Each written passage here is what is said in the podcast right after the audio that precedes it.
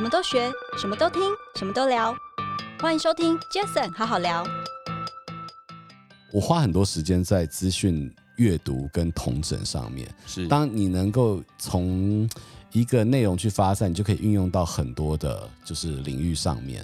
回归到的是你的核心竞争力是什么？把那一块顾好，它就可以发散到不同的平台。过去电影的财务的获利跟就是它的风险是比较高的，它是高风险高报酬，相较于戏剧电视剧来讲，那 OTT 它会让这些项目你投入的资金会更有把握。嗨，大家好，我是 Jason。这个 Podcast 成立的目的呢，主要是希望透过每一次邀请我在不同产业领域的来宾朋友们，借由对谈的方式，轻松分享每个人在不同专业领域上的观点与经验。那这一集非常开心啊，邀请到我一位好朋友啊，我们认识很多年，后来也因此我们变成学长学弟啊。对，对我台大研毕业的一个学长，非常和蔼可亲。怎么说呢？因为每次看到他就是笑脸迎人的啊，叫做他叫郑伟博，Weber，Weber，欢迎你。Hello，Jason 好，各位听众朋友大家好，我是郑伟博。你看我突然笑一下？为什么我会笑成这样吗？因为他太专业了。没有没有，这个这是我们工作日常的其中一部分啊。然后非常开心也荣幸，终于我看到你邀请那么多来宾了。那当然我也有问题了，就是时间赶不上。今天终于能够在你百忙之中，让我最后华磊进来可以录音。哦，真的，因为刚刚韦伯来到。现场之前，其实事实上，他说他今天下午已经自己录了三集节目了。对，我今天 talk 一杯，我自己主持的节目录了三集，所以呃，对于 Jason 很拍谢，能够让我在最后划回本垒，能够来参加你的节目。对，因为为什么刚才我会一开始笑得这么大声哦，就是因为太专业了。韦博，我认识你这么多年，其实你本来就一直以来是很多斜杠的角色。呃，其实。大家会觉得是斜杠，但当然是以内容为最核心的出发啦。是啊，那呃，我们在讲说 content is king，然后内容可能是我的一个最核心的竞争力，然后再去分发到不同的平台。对，但是内容是核心的竞争力，但呈现的方式就是你这张脸跟你的声音。所以刚刚我看着你的脸，然后距离我这么近，然后讲出一个这么样电台主持人专业的声音，我突然就觉得。不知道为什么就笑出来了，很开心啊！对啊，我觉得就很专业啊，而且能够上朋友的节目，我觉得这个这个 relax 跟彼此了解的程度是不一样的。哦，对，对，这也是那时候我说 Jason 好好聊，很希望能够邀请各个产业的来宾朋友们一起来这里，就很轻松。你就打造了一个平台，不管是好朋友的平台，或者是好朋友的领域的一些 know how，可以透过你的平台分享给大家。对对对啊，你这是佛心来着哎、欸，真的，而且大家都知道我们不接业配的。哎呀。这更佛心了 啊！因为我们这真的好玩嘛，哦，好不好？哎，可是好玩归好玩，我们现在收听的人也越来越多了。是哟，真的，一期有快五千个人，这样不错。呃，所有现场五千的观众朋友，大家好；二楼的朋友，大家好；三楼的朋友，你好吗？这是小巨蛋的感觉，有没有？哇！我告诉你，你真的太专业了，所以我在你面前当什么主持人？我不不不不，搞到最后是你是主持人。我今天超开心的，就是我今天能够来到这边，因为你知道，这个录完三集之后，能够精神涣散，有一点那个那个 monkey 啊，是对，然后来到这边，其实是你在帮我重整灵魂，真的哦。好，那既然这样子，我就重新的正式的介绍郑伟博学长哦，他是现在的 title 是 Momo TV 的总经理，是，这是最近。的另外一个身份，而且呃被大家誉为任重道远，但是我觉得非常有挑战性，真的哈、哦。那 Momo TV 我们就最后的时候再说，没有问题。那先来说一下，你现在还有哪些身份？跟你之前的一些经历，你是不是自己来介绍一下自己？其实我现在同时啊、呃，还有我们共同的好朋友苏伟，就是林苏伟台长，在 Pop Radio 也有一个礼拜五，当他的节目是影视产业的这个内容的时候，我是跟他共同主持，也是 Guest DJ，因为你一直在影视产业是深耕很久的，对。然后此外呢，其实我之前还有自己的一个跟苏打绿的鼓手小威 co-found 共同创立的一个品牌叫乐木，嗯，那它这个洗发精真的非常好用，而且拿了德国红点设计大奖。我们没有接叶配，但是你尽量说没关系。嗯，没关系，因为它即将转换成另外一个项目，现在即将买也买不到，因为我们要 转变形态，所以这也不算业配。OK，好。而且再者是我非常喜欢 Podcast，是不会受到 NCC 的管辖，所以不会随便乱罚你。哦，是这样子吗？是的。OK。还有再来就是呃，我主持的节目叫做 Talk 一杯，那它的前身是一镜到底。那我透过能够跟所有的来宾能够喝到一杯专属它的特调，去聊台湾的影视音产业、互联网产业跟新创的一些内容。嗯，对，这那此外还有一些其他的电影投资的项目啊，或者是电影的一些监制的一些任务在。哇，超厉害耶，好多角色哦。但是在我的脸书上面的分享是左外野手，两个女儿的爸爸。哦，是是是，对当然啊，不错。重点其实还有一个哎？我们那时候认识的时候，我就知道原来 Weber 是童星出身来着啊。这个童星哦，我觉得如果在一九八八年之后出生的，应该没有机会供逢其盛了，因为这个这个电影有点有点年纪了。对，叫做七小福，是台湾以前台湾的小孩子片，在一九八六年的时候。七小福，对对对对对，我觉得那是因缘际会，也蛮有趣的。那时候你就因缘际会就当了童星，因为我们家三代做电影，所以说，哦、呃，我的外公在以前西门町开的是电影的试片室，然后也是电影器材的公司，然后我父母也担任过，包含了 production 跟发行。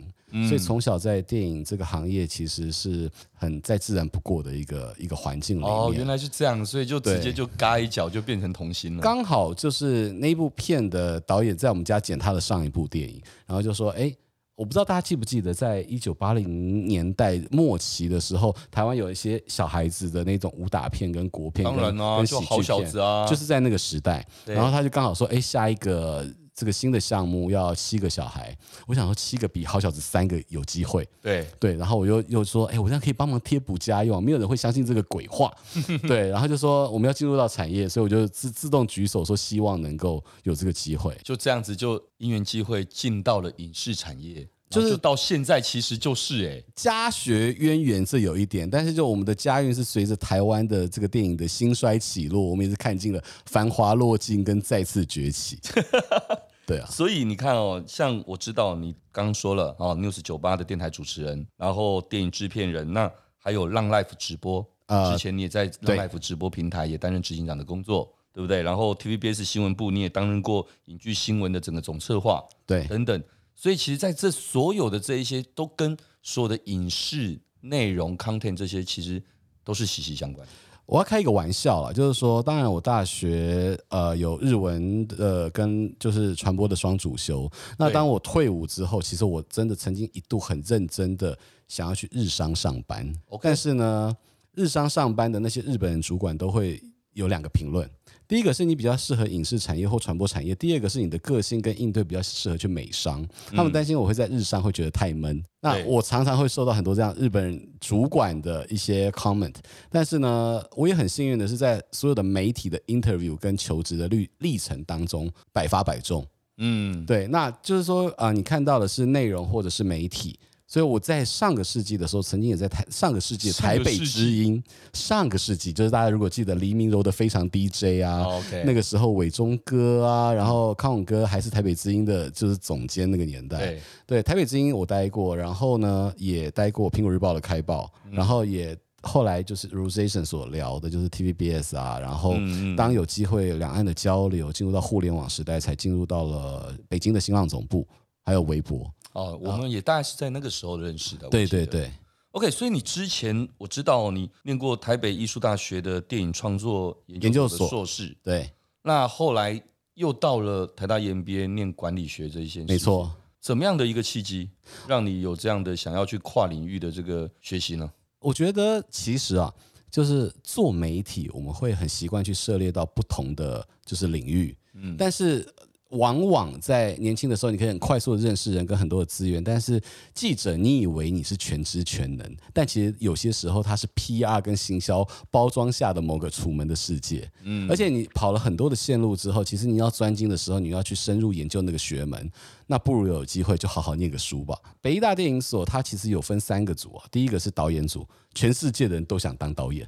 我们的教授那时候都说，西门町招牌打下来，可能都是打到导演，不会打到制片。所以那时候有导演组、有编剧组、有制片组。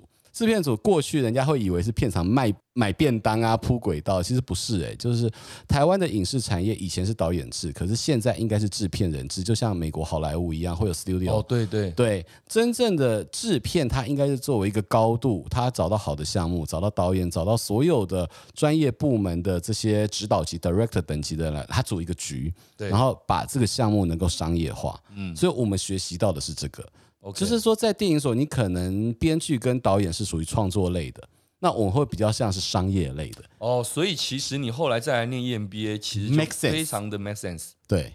然后呢，就是，但是我透过这样的一个历程，我可以说，我们有透过学术的研究，是跟这个洗礼跟荼毒，是。我昨天才在我的脸书上讲，北艺大电影所其实非常难毕业，在我们那个年代，平均毕业要四到五年，不是两年可以的，因为你在校内要拍原创作品，你毕业还要在一个原创的电影作品，还要再写论文，嗯，所以我那个时候的毕业口考委员，其实我算起来应该有十一座金马奖，因为包含了。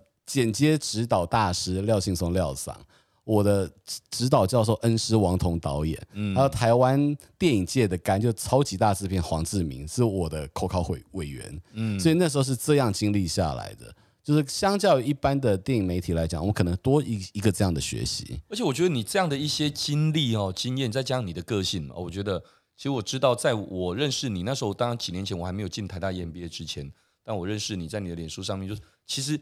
你们都算是有影响我想要去考考台大 EMBA 的其其中一个朋友之一，我非常希望你来念呢、啊，超级 exciting 的你们啊！台大 EMBA 它是一个平台，我觉得它让很多在你原本领域上面有一些积累的人，可以来到这边绽放出另外一种光芒，因为这边很多的资源跟人脉，而且同学都是你学习的对象。对，对，那当然我本来就有很多像你这样很多的共同朋友，本来就在台大 EMBA。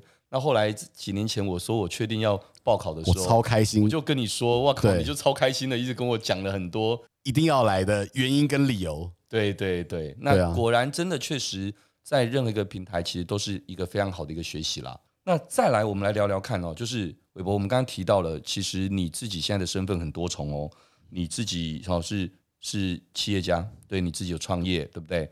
然后你自己现在也某某 TV 又是也是管理者，管理者哦，一个电视台的管理者。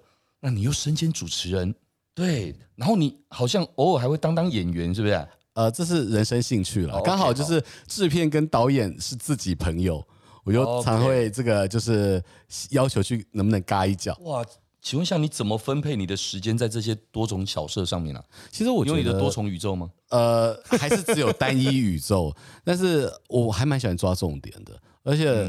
嗯我的太阳在天蝎，上升在处女，所以我们在工作上面会尽量要求精准跟效率。难怪，难怪我们一开始要录音的时候就是说，哎，Jason，你们这个等一下要抓四十一秒，还抓几秒？我说不，抓四十一分钟还几分钟？我尽量能够提供到你所需要的内容都可以啊，没有固定。哎，原来你真的就是要抓这个精准。呃，原则上是这样。了解。怎么样去管理时间啊？就是你，我花很多时间在资讯。阅读跟同整上面，是当你能够从一个内容去发散，你就可以运用到很多的，就是领域上面，对啊，所以回到回归到的是你的核心竞争力是什么，把那一块顾好，它就可以发散到不同的平台。所以尤其像现在很特别哦，毕竟你要管理一个电视台哦，跟跟这个主持人，其实这个双轨，其实他需要的技能专业是一件事情。时间分配是一件事情，那我觉得心态调整是不是应该也很重要的一件事情？我觉得这个心态还有性格还有 EQ 啦，就是说我们现在到了现在这个年纪，然后呃，你要面对到你的人生有很多种不同的身份。对，对你可能在家里是丈夫是父亲，然后你在职场上面你会是管理者，但是其实你同时是管理者，你要领导统御，上面还有老板。然后你在一个大集团里面当中，你还要去学习怎么样跟 BU 之间的合作，嗯，对。然后可是回过头来，当你面对镜头的时候，你可能你必须扛着镜头前面的这个很重要的任务。就像 Jason，你当主持人，就是哎，主持人也也要去 hold 场啊，然后去控制把这个调性跟这个，你知道吗？我当主持人，我超怕冷场。嗯，而且我会常常反省，就是说录完一集之后，我都会去问制作人，他们会用更客观的角度去看我，我的感觉怎么样，他的感觉怎么样，懂这一集的感觉怎么样？嗯，对，所以我会蛮聆听很多人的意见，所以等于是在这个过程当中，我觉得其实也因为不管像我自己从也是一样有这样的一个角色的多重转换，但其实就像我刚刚讲的，心态最重要。对，心态，如果你能够听得进去别人的声音，其实你坐在什么样的角色、什么样的位置，其实应该都能够比较容易去适应它。而且我觉得我们两个有共同的一点是，你看你现在创业跟自己拥有事业这么成功，可是你曾经也在一个非常大的电视台哦，对，那其实那是一个很大的招牌。是，然后怎么样的要自己创业，那是归零。然后呃，以前顶了一个招牌，很多人要卖你面子，到你重新归零，是一个新的公司，那那很不一样。呃，我常跟很多朋友分享哦，当年就是大概十十七呃十八九年前那时候，我那时候离开 TVBS 的时候，确实有一个唱片圈的一个姐姐就跟我说：“哎，你要想清楚，哎，你离开这样的一个招牌底下，你可会尝尽人情冷暖。”那我那时候回答他，我那时候三十岁嘛，我说我就是想要来确认到底是我杨家生还是 TVBS，所以我想要来出来闯闯看，所以你会成功啊？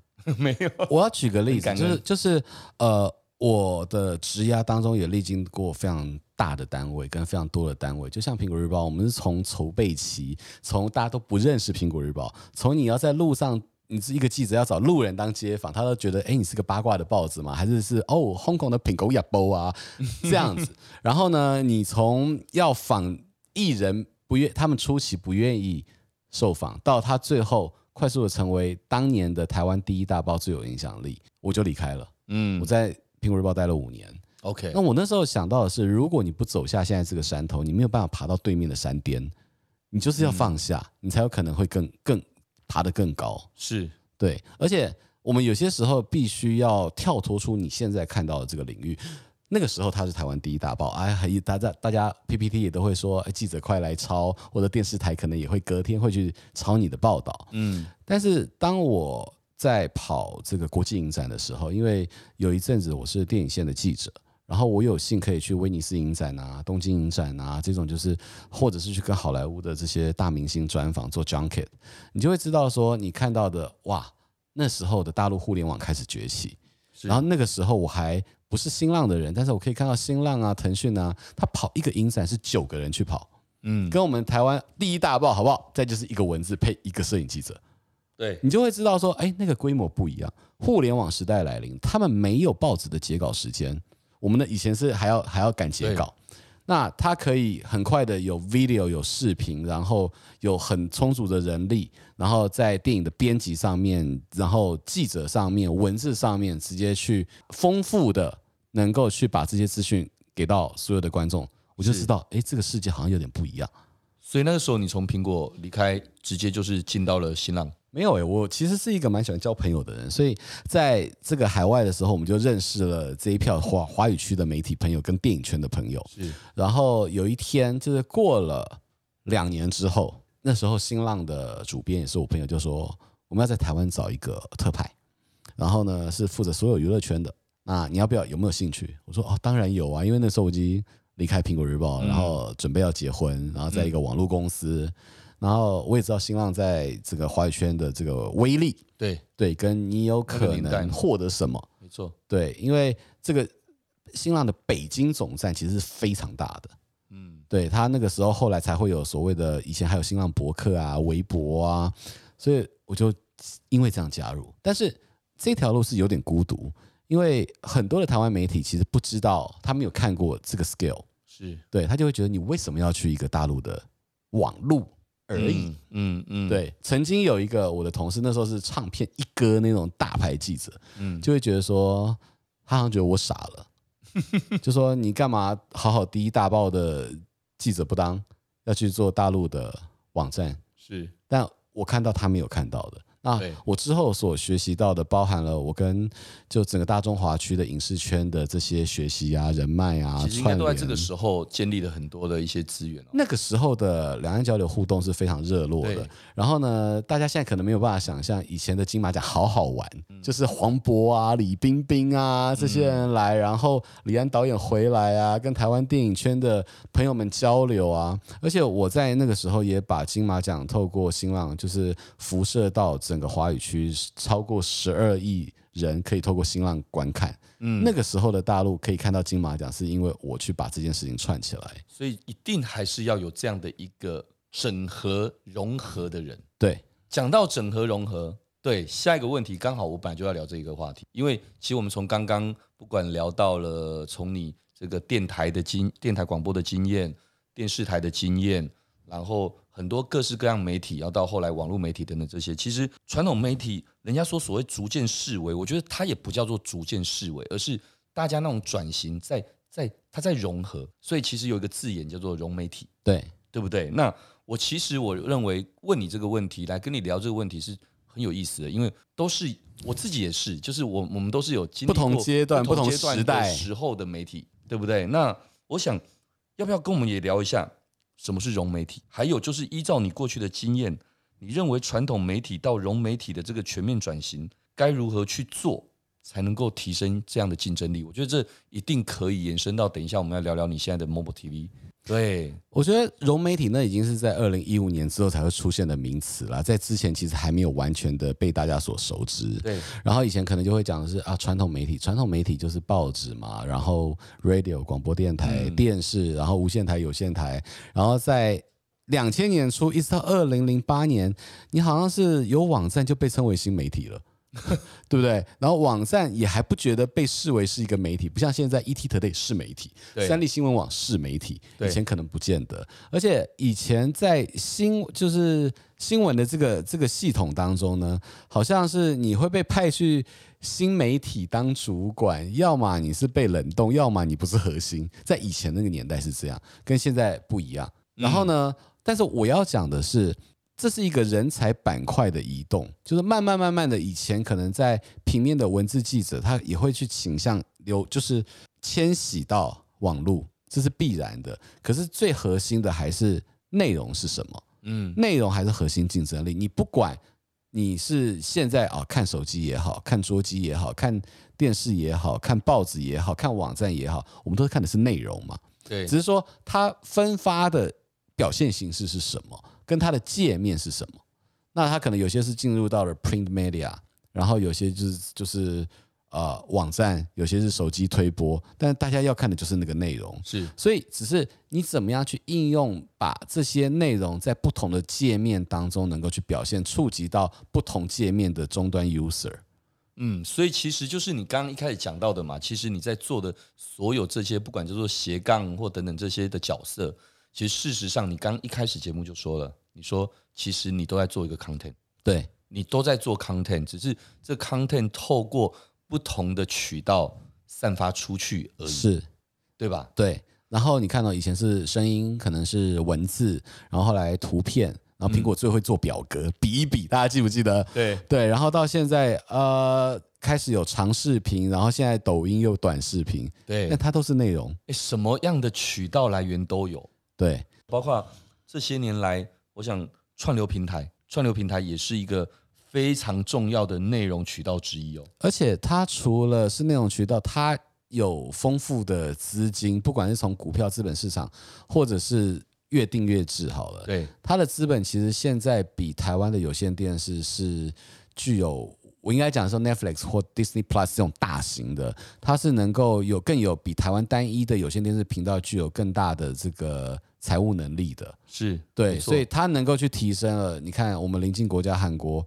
，Netflix 挹注了他，他成为亚太的影艺的 Hub，对对，他就就起来了。那台台湾也透过了，你看富邦集团，它透过了 My Video，其实投资了非常多的台剧，《天桥上的魔术师》、《火神的眼眼泪》，然后其实凯擘影业有做工的人，不断的去投资。哎，对对，所以其实都是一样的逻辑哦。他也要透过像以富邦集团来讲，他透过了台哥大，然后 My Video 去挹注了台湾影视产业的成长。是对，所以这这是一个现在的状态。是，那当然就是说 OTT 竞争也很激烈。对，在台湾的市场当中，其实 Netflix 它依然是一个龙头，Netflix 紧追在后，但大家别忘了，其实还有爱奇艺。嗯，对。那再来剩下的二十几 percent 的市场是由呃 My Video、Fridays、影音、KKTV 去瓜分，是。所以这还会聚到进入到另外一个整合的阶段。但是 OTT 它就是一个影视产业很重要的一个力量。但我想我刚聊到的从渠道的角度来讲的这个串流平台，我想。要更从内容来聊好了。那从内容来讲，当然就是你童心时代开始，那时候就叫做台剧嘛，那时候就是台剧嘛。还有台湾电影以前也很好，对，好，那那台剧来了，这些年其实台剧在这个国际串流平台，其实慢慢都越来越被重视了嘛。哦，对不对？对。那那你认为在这样的一个串流平台对台剧开始慢慢的造成的这些涟漪来说，到底对台剧？未来正的跟负的面相是怎么看？你问我，我还是觉得是非常乐见这个现象啦。就是说，我们先讲，就是它积极的挹注跟扶持的这个力量。好，以前我们看到。这个戏剧好了，是戏剧可能当然就三立啊、民视啊这些的这种脍炙人口的八点档，它是一股非常大的力量。它截截至目前为止，它收视率还是非常高。是那此外呢，就是慢慢的两千年之后会有偶像剧，偶像剧会慢慢朝向一个比较 premier 精致的这个状况，嗯，就前进。那再者是电影圈的人才流向到了剧集，这是这几年一个很重要的是好，第一个包含了 OTT。对那 OTT 的资金让让一些单集的成本比较高的这种案件，就是这种项目可以发生，是电影圈比会花比较多钱的这种人才 可以吸纳过来。对，然后再来是疫情，疫情导致了很多的这个过去其实过去电影的财务的获利跟。就是它的风险是比较高的，它是高风险高报酬，相较于戏剧、电视剧来讲，那 OTT 它会让这些项目你投入的资金会更有把握，它不会说一次哇这个本益比非常非常的高，但是它是稳稳的赚，而且也让这些优质的人才进来了。那这是一个很很棒的这个过程。可是呢，另外一个隐忧是什么？就是大家都觉得 Netflix，大家都好想要我拍的东西可以 Netflix 像华灯初上这样子播，但你知道 Netflix 跟 Disney Plus 这些大平台，它一年了不起了不起，就是我注资 Original 就是五个项目，嗯，可是台湾一年不会只开五个剧集啊，是，那其他的人他又会面临到了哦很激烈的竞争，成本要控管很严格的这个状态，这是另外一个隐忧。哦，理解，哎，所以从这样的一个角度来讲，不管刚刚我们说的从这个渠道的面向，或从 content 的面向。回过头来，我觉得就是我刚刚说的，我们最后再来聊聊现在你很重要的一个角色，你刚接了吗？Momo TV 总经理这样的一个角色。那 Momo TV 在过往的给人家的印象，跟未来你想要朝向的这 Momo TV，不管是人家讲所谓数位的这一个转型或等等的，有没有什么样的一些想法？我觉得大方的跟大家分享一下，现在接下来 Momo TV 的一些方向，也可以让。Jason 好好聊的朋友们能够多多了解一点。其实我呃，Momo TV 乍听之下，他人家会问你是购物台吗？不是。你是亲子台吗？不是。儿童 儿童台吗？不是。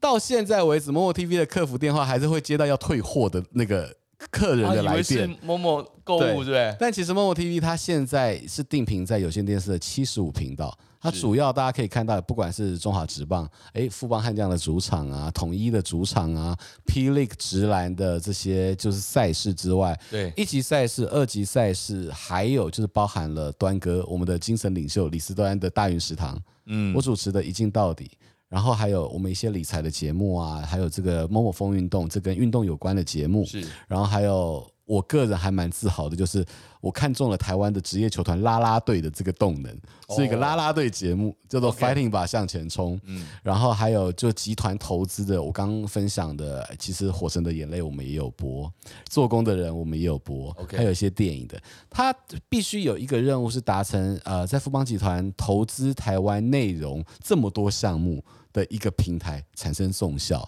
是，就是我们已经投了这么多项目了，为什么？不应该再拥有一个媒体，让大家可以看到这么多优质的内容呢？所以这是它的其中的一个使命。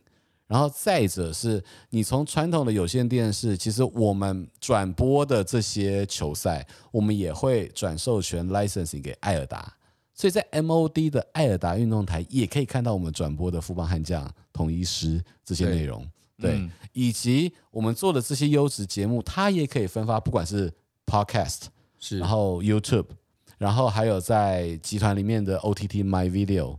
然后同时分散分发到不同的这个平台，所以它是一个 MOMO TV，不要被 TV 给绑住了。嗯，它是从 TV 散发出去的一个多媒体的一个单位。诶，那我很好奇，不要被 TV 给绑住了，大家听得懂？那刚刚前面会讲的，不管什么亲子台、儿童台、购物台，这个的 image。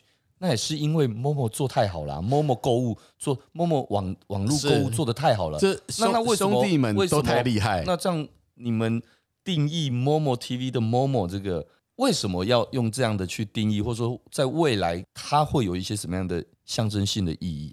MOMO TV 那个 MOMO 当然是说前面有这些兄弟台都非常的优秀了，对不对？对。另外一个就是 More and More，希望能够带给大家比传统电视多更多的一些资讯跟体验。所以我觉得这很好，但是我如果没有问，好像不大会知道 More and More 这个。所以当我去协助这一个电视台的时候，其实以前对安倍有振兴日本三三支箭。对不对？对，我们其实也是要去去发展更多的。其实，呃，媒体数位转型、数位化是一个；我们把内容更贴近年轻人跟观众是一个。再来就是行销的力道要加强，就是要这就像我们 EMBA 我的指导教授林俊生老师讲的，增加 MOMO TV 品牌在消费者跟观众的新占率。认同。对对，那这也是其中一个任务。那你没有开始就不会开始，所以必须要开始。OK，他开始在做了，所以你的三支箭已经射出去了吗？开始在射了。我们把它不只是传统的电视台在经营，它就我把它当做是我后后来的经验了，我把它当做是一个互联网产品的概念。我觉得真的很好哎，因为毕竟再怎么样有一个这样的电视平台，然后后面有这么多的 content 的融合，对，然后加上有更多的渠道，这些渠道不是只是放在那边，你没有用过或你不会用也没有用。应该说，你这边或者说你身边的很多的资源，其实都可以开始去试着去运用这些渠道跟内容。而且，就是我刚刚讲的，把电视台当做是一个互联网的产品在做的时候，你才会顾及到消费者的需求。当然，因为在过去传统啊、呃、传统媒体时代，我们父母那一辈的时代，是电视台是我做什么，我播给你，你看什么。可是现在是分众时代，或者说我刚刚讲的，大家年轻的消费者取向是什么？我们要去做他们想看的节目。嗯，所以你这个频道跟你要做的内容，你必须你的 targeting 跟 positioning，你的市场区隔跟位置要先搞清楚。所以本来一开始我们访刚定义的是要问你的问题是：诶，会把 MOMO TV 如何带向所谓的数位转型或干嘛？但我后来没有这么问的原因，就是因为我觉得你如果现在还在讨论这个话，这个议题的话，好像早就落后了。没有，应该是它本来就是。嗯、所以你刚刚回答的很好，它本来就是要把它当成一个，就是一个 Internet，一个无国界的一个 Internet 的 content 的的一个渠道。方的角度去散发出去，它是一个平台，是一个 hub。我再举一个例子，非常有趣。对，就是以前做电视内容不是自制就是买或者是委制嘛。对啊。可是 YouTube 有这么多优质的内容，对，其实有很多的这些 content creator，他也希望他的内容可以上电视。是我让这个 TV 能够做到这件事。我举个例子，像有一个黄丹妮，就是以前 BAD 的 Danny，那个男团的 Danny，、okay, 嗯、他做了一个五四三南方基地。这个节目非常好，因为因为他是艺人，然后他又是秀传的二代，他可以有很多的医生讲这些保健知识，他也可以邀请很多运动选手上他的节目讲这个球场啊这些。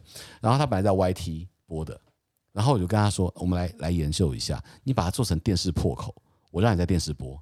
哦，他就这个 level 不一样，就是大家可能做很多的内容是我上 YT 就好，可是妈我上电视了，我觉得这还是某种古典的意义。他上电视之后有什么好处呢？我如果卖出去，它可以分润，它可以增加电视的影响力，然后置入的这些品牌，它可以有更多的发散。OK，我希望创造一个分润的机制，甚至是它可以因为上电视，它可以报金钟奖。哎，有意思哦。对哦，因为他如果本来就在 YT 的话，还没办法做这样的事。对，所以我们去创造一些新的可能，就把电视台做成互联网平台。真的啊，所以你之前说要找我聊天，我们该不会来聊一聊以后就是要聊这个，好好聊啊？真的吗？之类的，我觉得我们有 各种各种可能性。对，对啊，或许 maybe 未来 Jason 好好聊，我们就上上电视。对啊，OK。所以我们是去想的是一个聚合，是一个 hub，而且你要把很多资源整合。其实我我要跟大家分享的是什么叫合作，就是 win win。我们没有谁要吃谁豆腐，一定要创造双赢，这件这个合作的关系才会长长久久。没错，我觉得很好哦。这我就在想说，最后再来聊这个，你现在在做 Momo TV 的这一个营运管理这件事情，应该就会更有感觉。非常期待。我说实话，真的希望，哎，搞不好未来有机会，我们其实很好好聊，搞不好还可以做一些有趣的事。我们上电视了，而且对，这上电视是可能我们再去融合更多不同的资源。其实现在我们可能就是很开心的，然后很轻松的、随性的去去邀请每一个产业的来宾朋友们来聊。这其实对我来讲，哦，对一些愿意支持这个节目的朋友们来讲，其实已经是一个意义了。但如果今天真的有更大的平台跟渠道要去做一些企划的时候，我们搞不好可以再融合更多的资源。没错，而且力量会更更强大。我们我们找时间幕后，我们找时间可以好好聊聊。对。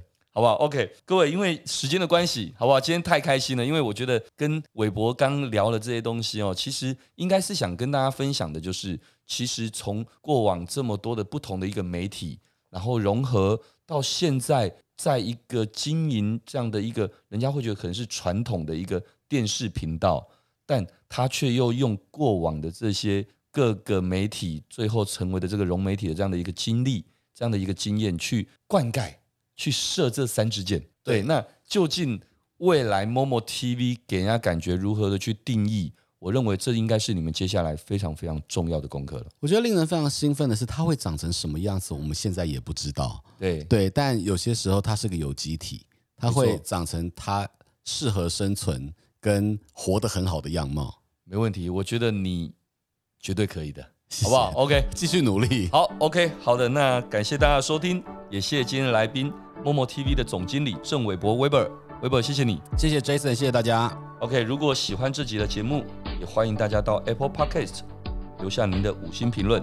Jason 好好聊，我们下次再见喽，谢谢，拜拜，拜拜。